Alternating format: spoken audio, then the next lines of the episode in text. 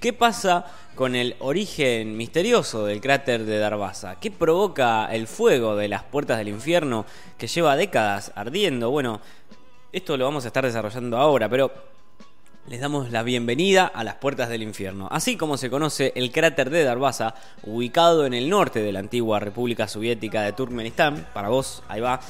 Cuando pude verlo por primera vez y caminar hasta el borde y el viento desértico y caliente procedente del cráter me golpeó la cara, sentí que era el tipo de lugar que podía salir el propio Satanás con tridente y todo, le dice a una agencia de noticias el explorador canadiense George Kourounis.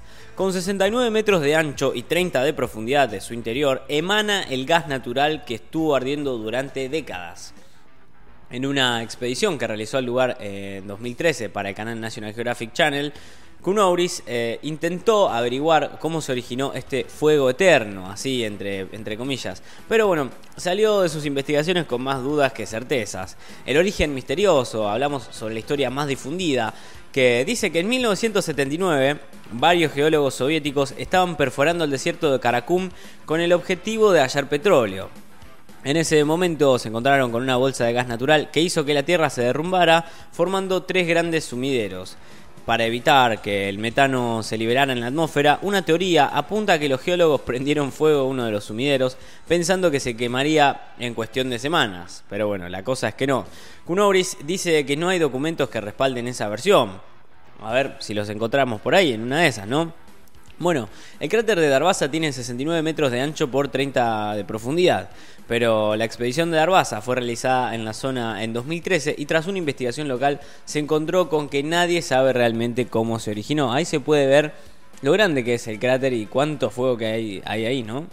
Ahí se ve, se puede observar bien cómo, cómo hay formas eh, de vida microbianas que viven adentro del metano, que, que puede ver se, puede hablar sobre la vida que puede llegar a sobrevivir a altas temperaturas. Bueno, una de las cosas más llamativas y frustrantes sobre este cráter es que realmente no hay nada de información sobre él. No se puede conseguir ni visitando el país, dice el explorador. Hice todo lo posible para encontrar algún informe oficial o algún registro, algún papel que mencionara el incidente, pero no encontraron nada, absolutamente nada. Según geólogos turcomanos, el enorme cráter en realidad se formó en la década de 1960 y empezó a arder en el 80. Incluso, incluso hay controversia sobre si se prendió fuego de forma accidental, como por la caída de un rayo, o si fue intencional, como tirar una antorcha, una bomba molotov, una cosa así. Otra teoría también señala que pudieron haber aplicado la técnica de flaring, común en la extracción de gas natural, en la que los excedentes son quemados intencionalmente por economía y por seguridad. Si esto fuera así, al ser de la energía un asunto estratégico para los soviéticos, los informes o registros al respecto habrían sido clasificados como de alto secreto, según creen los expertos. Bueno, por otro lado, hablando de cuestión secretí, de, cuestión de secretos y demás, el historiador Jeronim Perovic dice que el misterio de las puertas del infierno es lógico. Es un reflejo de cómo funcionaban las cosas de la época soviética. En esos tiempos solo se reportaban los éxitos, no las fallas. Así que si la gente local hacía algo mal, nadie quería que se supiera, explicaba hacia la BBC. Tenemos el video de Homero entrando al infierno, está por ahí dando vueltas. ¿Sí? Damos tiempo a eso. Bueno, al haber surgido el cráter en un desierto remoto, el impacto ocurrido era el mínimo. Y ya que la Unión Soviética no tenía problemas de suministro de gas, porque producía unos 700 mil millones de metros cúbicos al año, es probable que quemarlo hubiera sido la alternativa más práctica, según cree el experto.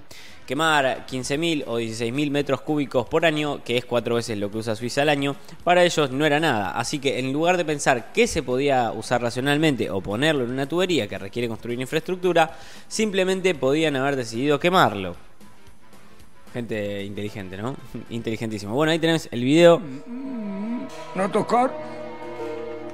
Mm, esto es el arma de papi. Vaya, vaya, ¿terminaste de comer?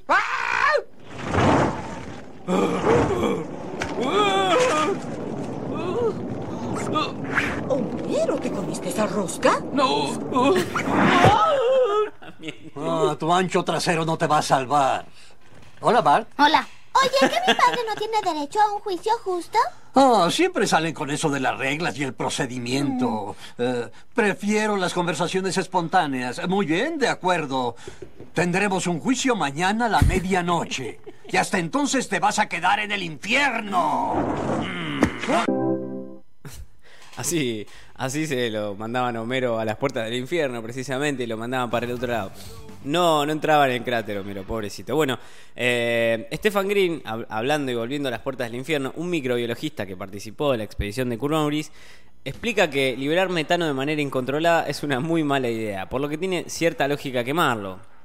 Es increíblemente peligroso el gas metano, pero uh, si se está quemando constantemente no se acumula en ningún área en particular. De otra forma, tendrías una enorme explosión de vez en cuando, sostiene. O sea, si liberás, tendrías una explosión gigantesca de vez en cuando. Si bien es dañino generar dióxido de carbono con la quema de gas, es mucho más nocivo liberar el metano en la atmósfera, porque es una práctica muy común de países petroleros como Irak, Irán o Estados Unidos. Sea como sea, el combustible perduró durante años y desafortunadamente es un problema que no tiene solución hasta el día de hoy, dice Perovic. Pero bueno, es una atracción también turística, ¿no? Vista por muy pocos.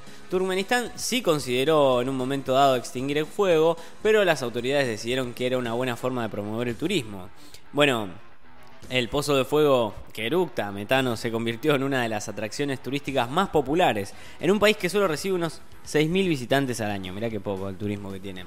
Si su resplandor nocturno fascina a los aventureros que se adentran en zonas inhóspitas como el desierto de Karakum, al que no es fácil llegar, no es sencillo. En esa línea, George Kurunis describe lo increíble que fue para él. Pararse en el fondo con un traje protector, con lo que pareces un astronauta rodeado de lo que llamo un coliseo de fuego, es una de las experiencias más cercanas a visitar otro mundo en la Tierra que alguien puede llegar a tener. Esto es eh, la nota de las puertas del infierno. ¿eh? ¿Qué pasa con este fuego? ¿Qué lo provoca? Y ahí lo tenés a Carlos y a Jorge en un viaje de pesca que al final terminaron en el lago de fuego.